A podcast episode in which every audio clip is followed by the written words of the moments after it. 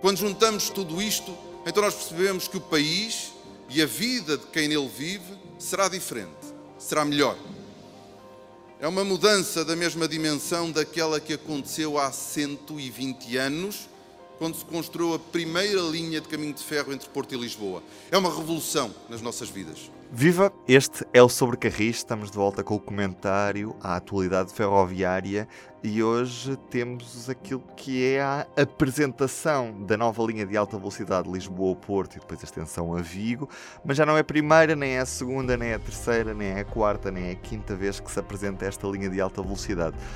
Carlos Cipriano, Diogo Ferreira Nunes. É mesmo por aqui que começamos num programa que vai também ter Inotrans em Berlim, o novo Hospital do Oeste. Não, não vamos falar sobre hospitais, mas sim sobre ferrovias, já lá vamos e ainda damos um pulinho a barca d'alva. Mas para já, Carlos Cipriano, o que é que foi apresentado de novo da alta velocidade que nós ainda não sabíamos e que mereceu um primeiro-ministro, um ministro das infraestruturas, dezenas de autarcas, na estação de Campanhã. Nada que justifique tanto show-off. Ou melhor, isto foi mais um show-off, mais uma das muitas apresentações que têm sido feitas de, da, da, linha de alta velocidade e que, eh, de tantas apresentações, acabam por até descredibilizar o projeto.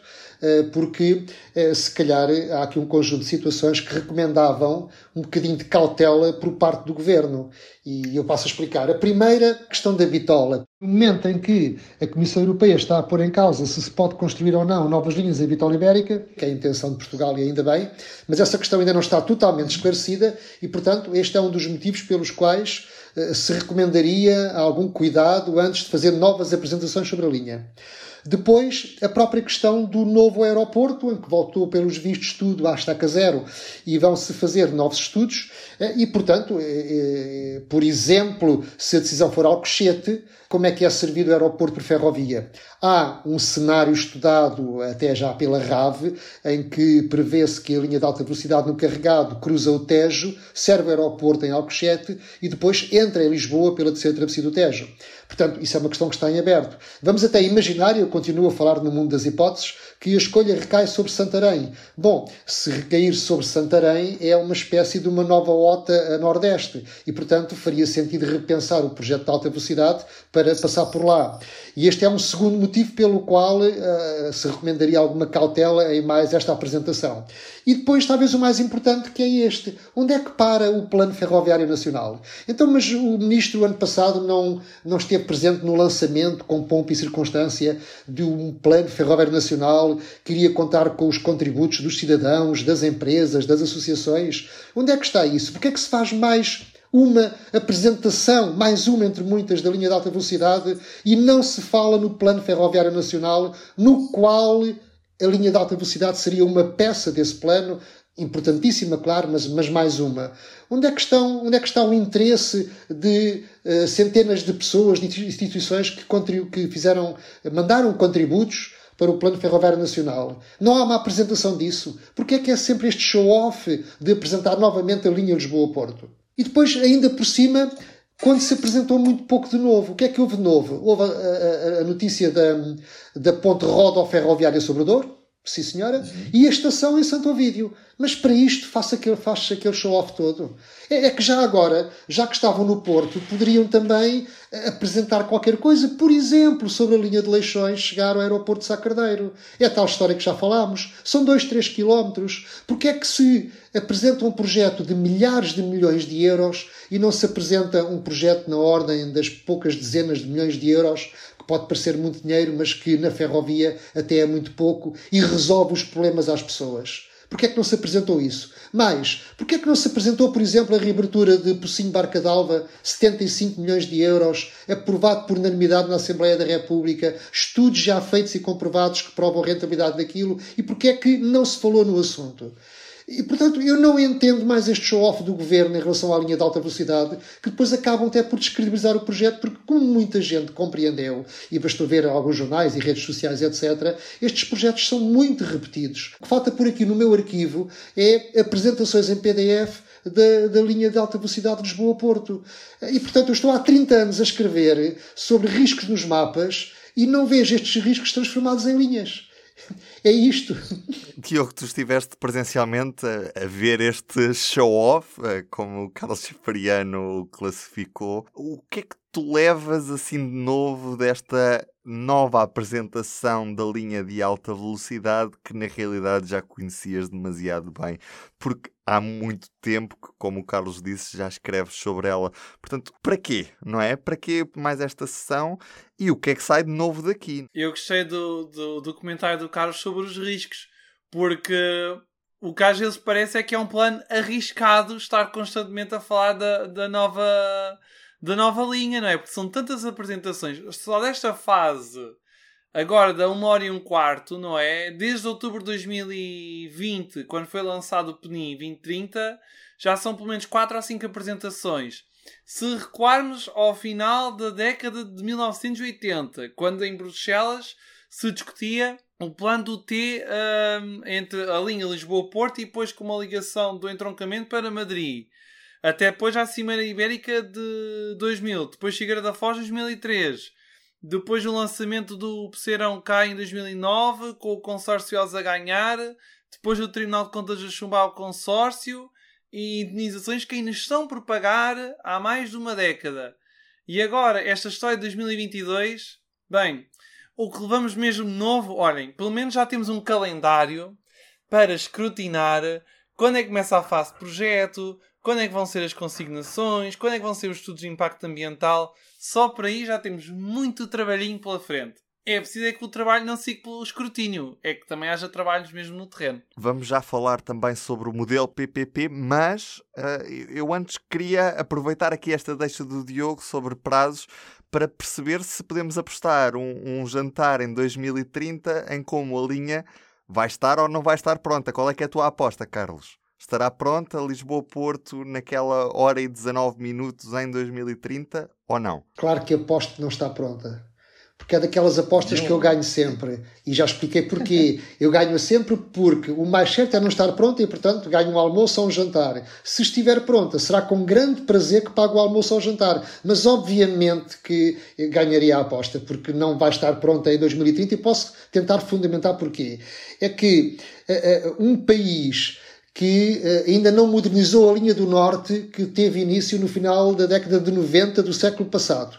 Um país que tem um Ferrovia 2020 que uh, começou em 2016 e que nós estamos em 2022 e está atrasadíssimo e não consegue concluir projetos básicos. Um país que há seis anos nem sequer conseguiu lançar ainda um concurso para eletrificar a linha do Douro entre uh, uh, Marco e Pocinho. Um país que não consegue sequer modernizar como deve ser a linha do Oeste, que vai somando atrasos atrás de atrasos um país que não consegue fazer uma simples eletrificação da linha do Algarve, que nem sequer é preciso mexer em mais nada, porque já em termos de civilização o assunto está resolvido, e, e portanto, eh, eh, para não falar também da linha do Norte, ou seja, como é que querem que as pessoas acreditem que se vai construir uma linha de alta velocidade daqui até 2030. Obviamente que as pessoas não acreditam. E é por isso que o ministro diz isto de ti, Carlos. Eu não devia estar a invocar o Carlos Cipriano, mas é inevitável. Eu costumo fazer isso. E o Carlos Cipriano tem sempre, como todos nós, duas formas de olhar para isto. Para aquilo que não que gostava que fosse, ou para aquilo que finalmente, depois de tantos anos, vamos passar a ter. Diogo, qual é que é a tua aposta já agora para ficar aqui registado neste arquivo? Eu vou apostar que a única coisa que vai ficar feita até 2030 vai ser o, o troço entre Porto e Oian, que é uma das particularidades desta apresentação, que é a primeira fase, entre Porto e Sor, já está subdividida em duas partes. Nós já vimos isto em qualquer lado. Ferrovia 2020, alô, estamos aí? Estamos. Portanto, eu estou cada vez mais convencido que, até pelo orçamento que há, ou seja, na fase 1, apenas um terço das verbas, mil milhões de euros, é de fundos europeus. O resto é de orçamento do Estado. Ora, será que nós em 6 anos, no máximo, vamos ter dinheiro, vamos ter 2 mil milhões de euros só para completar a primeira fase? Só para isso? Eu acho, pessoalmente, acho um pouco improvável. Tendo em conta o histórico dos últimos anos e tendo em conta os custos neste momento que temos com a inflação, a necessidade que nós temos de reduzir as despesas do, do Estado e também de abater a dívida. Portanto, eu acho sinceramente que nós só vamos conseguir fazer até 2030 o Porto Aveiro Oian, que custa 1,65 mil milhões de euros e que tem 500 milhões de euros de fundos comunitários, ou seja, pouco mais de um terço destes uh, 1,65 mil milhões. É a minha aposta. Não sei se dá para pagar o almoço ou um jantar, mas dá para qualquer coisa de certeza. Mas, ó Diogo, se calhar a apresentação do vice-presidente da IP, Carlos Fernandes, eh, tem ali um indício de resposta a essas dúvidas. Quando ele falou no modelo de contratação e pôs aqueles cenários e Exato. deu a entender que o mais provável era o terceiro cenário, que é aquilo que nós podemos designar, uh, sem margem para erro, uma PPP. Isto é, o que é que acontece? Em vez de a IP fazer um projeto e lançar o concurso para fazer-se o projeto, outra para fazer a construção, outra para fazer a manutenção, então faz uma, um, um concurso único para fazer projeto, construção, manutenção e financiamento. E, portanto, o concessionário, quem ganhar este concurso, também passa ao cheque e entra com o dinheiro. Porque, pelos vistos, as nossas finanças públicas e os fundos comunitários não, serão, não devem ser suficientes. Há ainda outro motivo, se calhar, para, para escolher este cenário, que é, já está provado, que simplesmente a IP não tem recursos para gerir projetos desta envergadura. Eles próprios assumem isso. Porque, obviamente, está exaurida, não tem, não tem, não tem pessoal suficiente, uh, com o Ferrovia 2020 foi o que foi, e, portanto, com tanta falta de recursos, inclusive recursos financeiros, nada como entregar a, a uma entidade, a um privado, a construção e o financiamento da linha de alta velocidade. Agora, põe-se aqui a questão: como é que isto vai ser pago? Uh, e, portanto, é uh, o privado que ficar com aquilo vai querer, obviamente, amortizar o investimento e ter o seu lucro, e, portanto, das duas, uma. Ou haverá uh, uma espécie de subconcessão em que é o privado que cobra a taxa de uso aos comboios que lá passam, ou então haverá o pagamento de uma renda pela capacidade instalada. Isto é, eh, quem ficar com a linha de alta velocidade tem que se comprometer, por exemplo, a ter comboios das 6 da manhã à meia-noite, X por dia, não é? A manter a capacidade da linha operacional e a IP arrecada as receitas das portagens, mas tem que pagar uma renda durante várias décadas ao concessionário. E, portanto, estamos a falar nas PPPs. É óbvio que o governo não gosta desta sigla, PPP, por todo o histórico que nós conhecemos, é uma sigla amaldiçoada. Também não gosta muito da sigla TGV e compreende-se porquê, porque tudo isto remete para uh, o consulado de Sócrates, mas é isto que estamos a assistir. E se calhar, e se calhar de facto é a única saída para este projeto. Agora, foi pena que nem sequer isto tenha sido apresentado como uma novidade nessa, nesse show-off de, de, de, de. Porque uh, aquilo foi falado, são três cenários, foi dito que o governo é que vai decidir, mas parece-me claro que vai ser esta a questão. Queria só eh, apontar um pormenor interessante que é o seguinte. Naqueles semáforos verde, vermelho, amarelo que foram apresentados lá num dos slides sobre as vantagens e desvantagens dos três modelos de contratação, havia lá um item que dizia articulação com a rede convencional.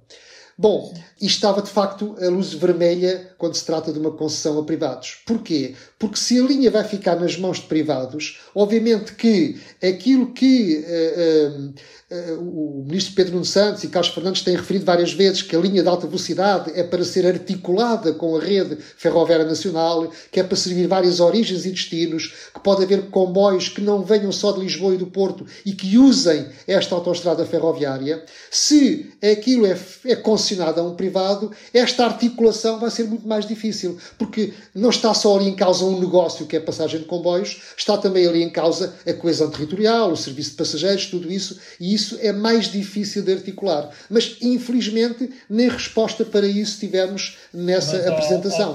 Pode vir a acontecer é já ter as diretrizes muito bem estabelecidas à partida. Realmente há esse pacote em que o privado faz muitas coisas, mas tem de, tem de seguir determinadas diretrizes. E é assim, as obras nos, nos, nas estações, por exemplo, vão estar a cargo da IP, até porque tecnicamente só há uma única nova estação, que é a estação de Santo Ovídio. Tudo o resto é, é o que já existe. Portanto, é só, se o Estado for suficientemente forte, pode estabelecer diretrizes muito grandes em relação a esta questão da, da interligação. Por isso é que eles estão a fazer a mistura entre estações é tudo IP, construção é privados, não é? E, mas depois a, a, gestão disso também vai ser da parte da IP. A questão é que quem vai tratar da manutenção é o privado, que não, não é muito habitual. Sem quem, dúvida nenhuma, quem Diogo. faz a manutenção Agora, é a IP. A questão é esta: quando o Estado se põe numa posição de fragilidade que é ter que lançar o concurso em que quem constrói e mantém também entra com o dinheiro, obviamente que o Estado fica sempre numa posição de grande fragilidade.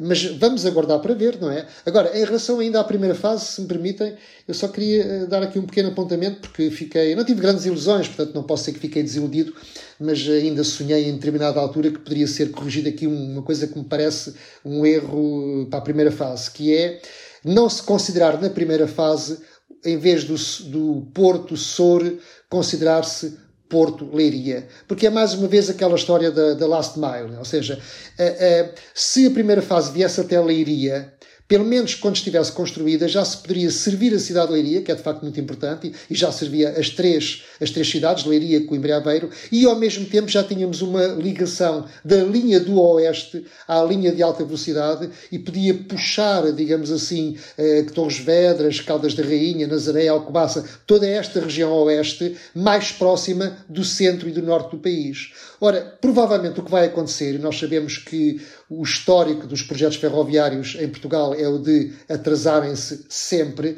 o que vai acontecer é, uma, é quase um morrer na praia, ou seja, haverá uma primeira fase até Sor e fica em Sor antes de seguir uh, para a segunda fase. E, portanto, só por um bocadinho, Leiria e o Oeste ficam de fora da primeira fase do projeto de alta velocidade. No cenário de fundo da, da apresentação estava um alfa pendular à esquerda, não era? e estava um interregional com carruagens arco. E a certa altura da, da apresentação, alguém ligou o, um do, dos teleindicadores da, da linha onde estava o alfa pendular.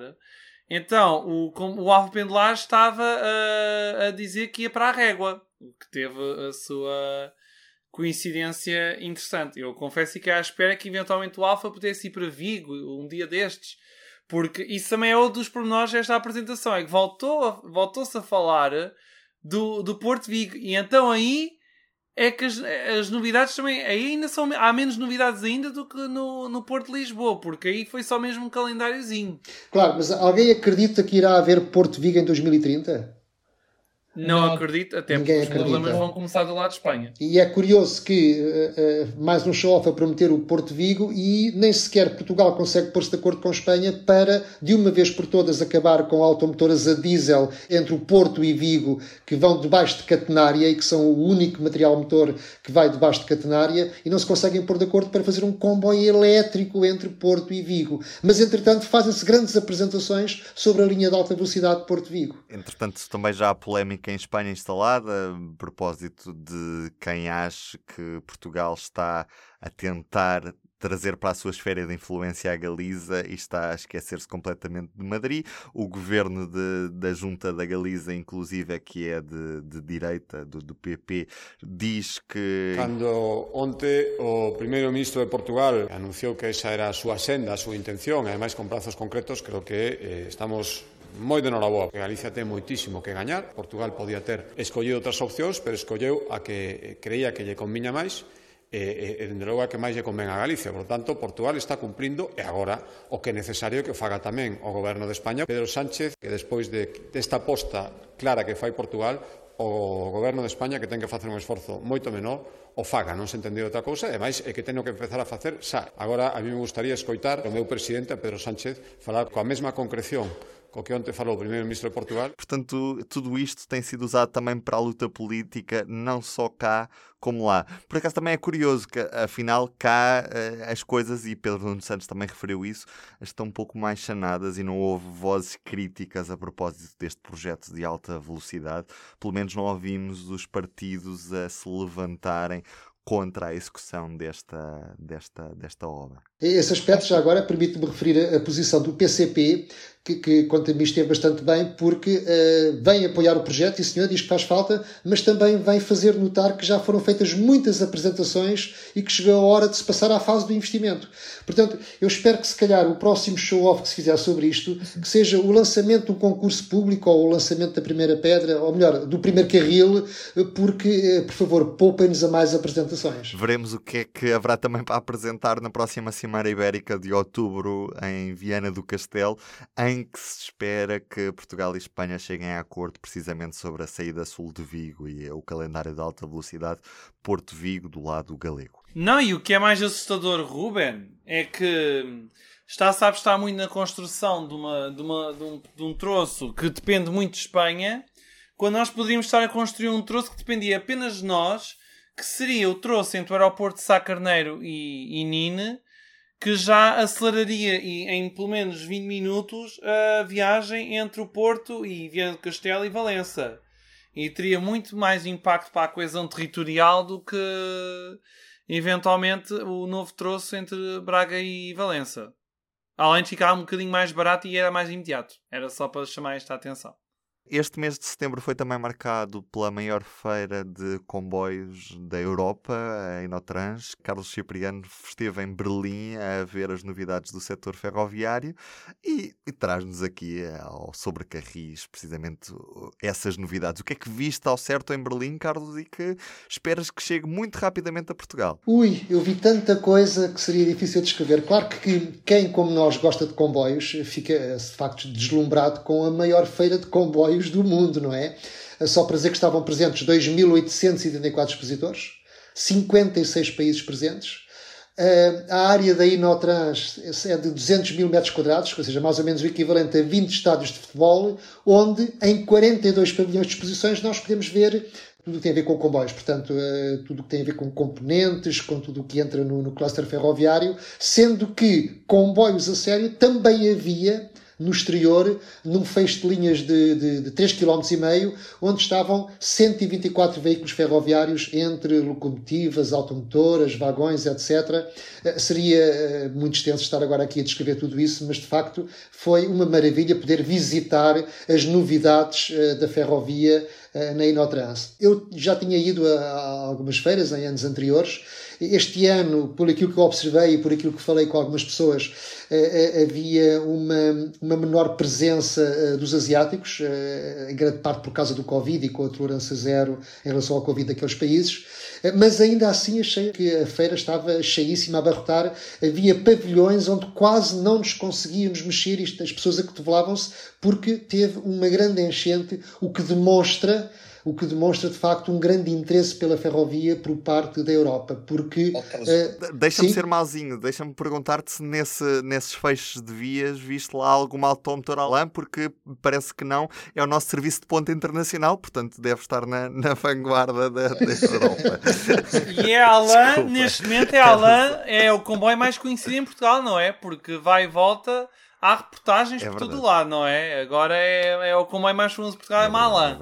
É, é Desculpa, Sim, é verdade. Não, não, só ia concluir que, uh, quer dizer, como de facto uh, uh, o continente americano não é muito forte na ferrovia, não é? Embora também, também estivesse presente, e com um bocado com alguma falta dos asiáticos, a verdade é que por escusão de parte estavam lá os europeus, eram muitos e a feira estava cheia, portanto isto quer dizer claramente que há um grande interesse da Europa pelo setor ferroviário, claro que sim. Haja alguma coisa em que a Europa esteja à frente. Certo.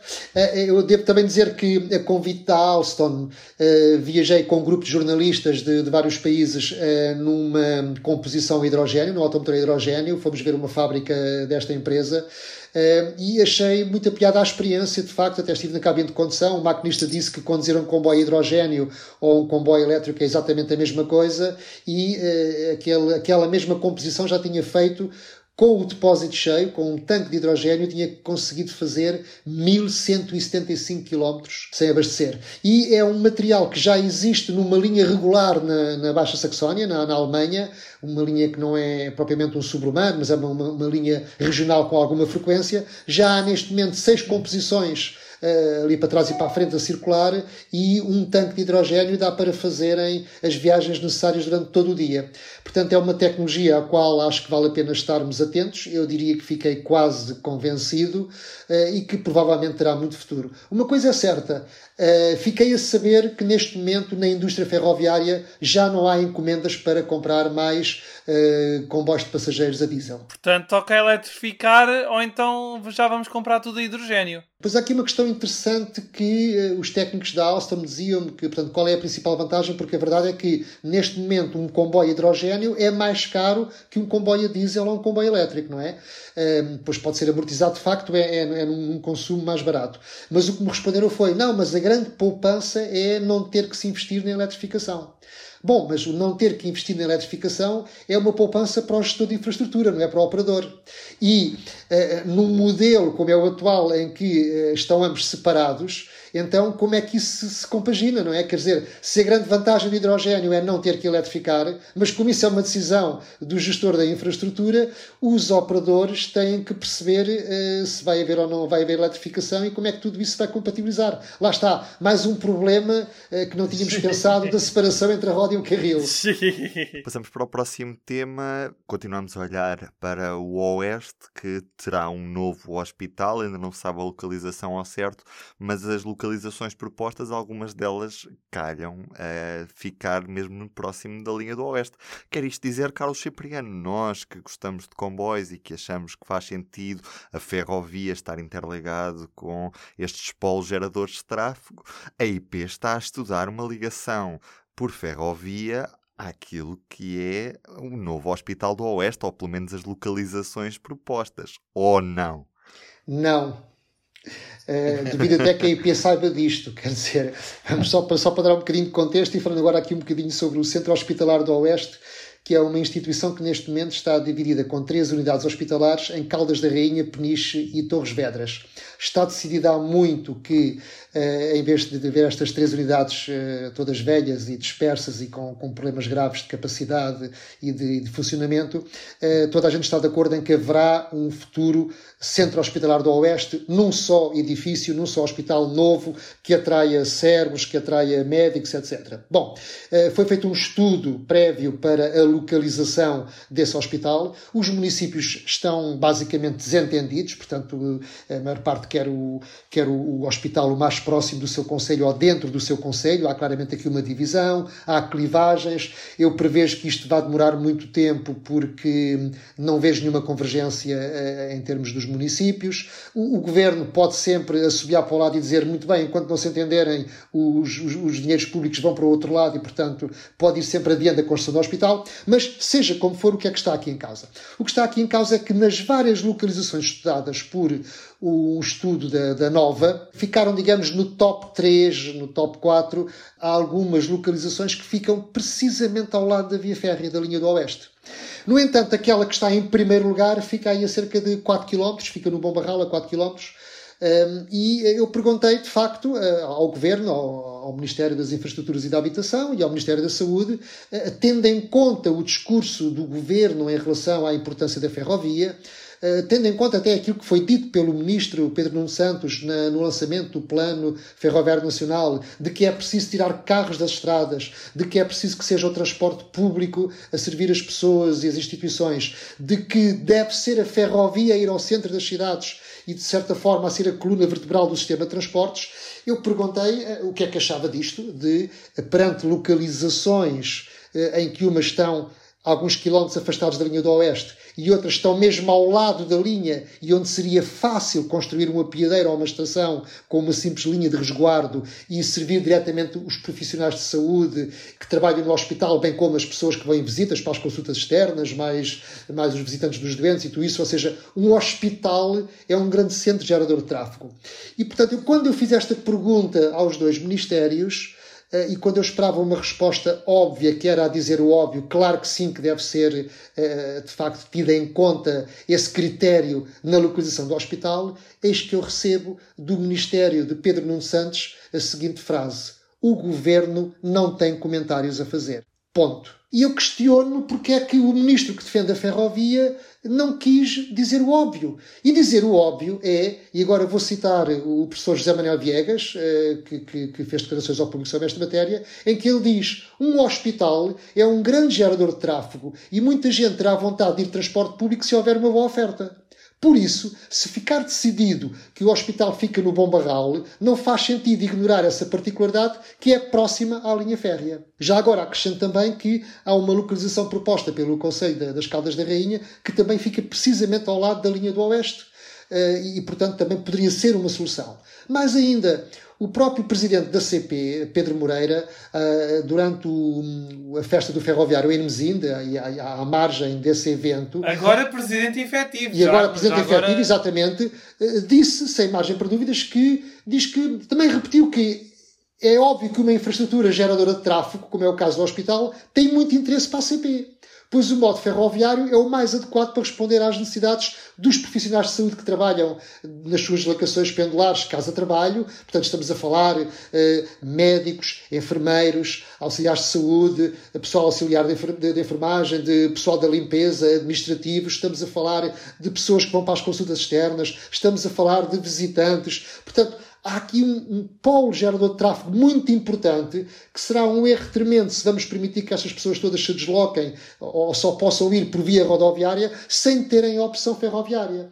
E, e portanto, eu fiquei muito surpreendido por o governo eh, se recusar a dizer o óbvio, que é, sim senhor, este critério que é o da localização perto de uma linha férrea que já existe, que está construída há cento e tal anos, que está agora numa fase de modernização e não querem assumir que esse possa ser um critério depois de repetidamente virem defender o modo ferroviário. Ó oh, Carlos, basta pensar na importância do transporte público e olhando apenas para Lisboa e Porto, por exemplo, na linha amarela do metro de Lisboa há uma estação de metro mesmo ao pé do Hospital de Santa Maria. No Porto há uma estação de metro junto ao Hospital de São João e dentro de dois anos haverá uma estação de metro ao pé do Hospital de Santo António. Acho que por aí dá para perceber que os hospitais realmente são uma grande fonte de, de tráfego, fonte, gerador de, de tráfego. Onde o governo também mais nada diz é mesmo na questão da reabertura de Pocinho Barca d'Alva na linha do Douro, apesar da CCDR se ter pronunciado favoravelmente a este investimento, que já percebemos que será rentável no futuro, Diogo Ferreira Nunes. É um projeto de interesse regional e nacional.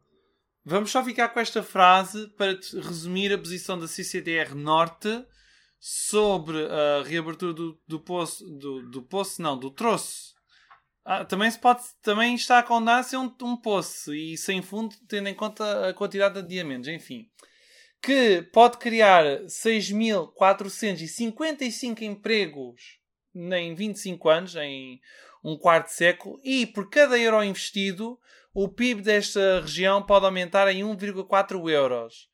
E qual é que é o principal fundamento para a reabertura da linha? Turismo, porque será o destino de 80% do tráfego. Ora, com estas finalidades todas, do que é que estão à espera ministros como Pedro Nuno Santos e Ana Abrunhosa, que já vieram defender em público a, reabertura de troço entre Pocinho e Barca d'Alva, o que é que lhes falta? A Cine Douro está à espera, a região do Douro está à espera, o país está à espera. Reabram Porra. Hoje não vamos ouvir uma música sobre o Darca d'Alva, mas vamos recordar Carlos Paião e o seu foguete. Já falava das loucas viagens entre Lisboa e o Porto, mas vamos ouvir com um gosto especial apresentações da alta velocidade ao longo dos anos em que vários políticos de várias gerações vão falar sobre esta obra que vai mudar o país em 5 anos. Só não sabemos em que década é que é. Pode ser a de 90, pode ser a de 2000, a de 2010 ou agora a 2020, já para 2030. Vamos a isso. A ideia é fazer a ligação dos grandes centros populacionais Porto, Lisboa a Madrid. A viagem começa e o foguete tem pressa. Pouca terra que há muita a correr. O TGV, comboio de alta velocidade, poderá vir para Portugal dentro de 10 anos.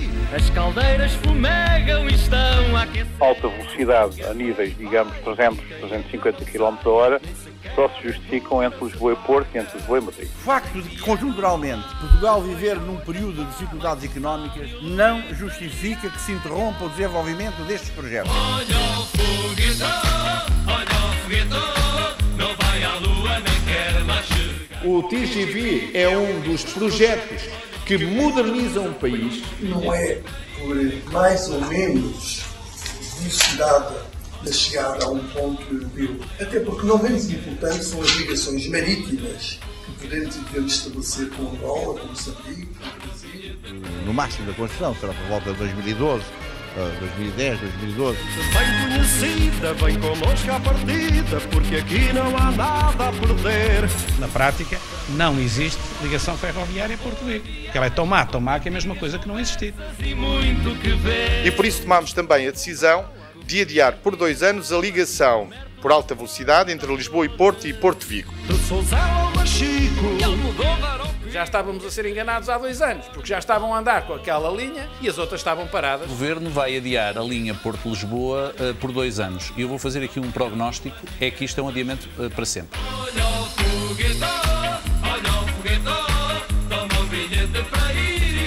Infelizmente, nós em Portugal muitas vezes queremos apontar para o ótimo e acabamos por nem ter o ótimo, nem o bom, nem coisa nenhuma. O PNI 2030 endereça esta circunstância, este problema, prevendo a construção de uma nova linha de alta velocidade entre Porto e Lisboa. E o que estamos hoje aqui a fazer é mesmo isso: é abrir linhas de futuro. Para a minha geração, é uma esperança sempre adiada. O público fica no ouvido.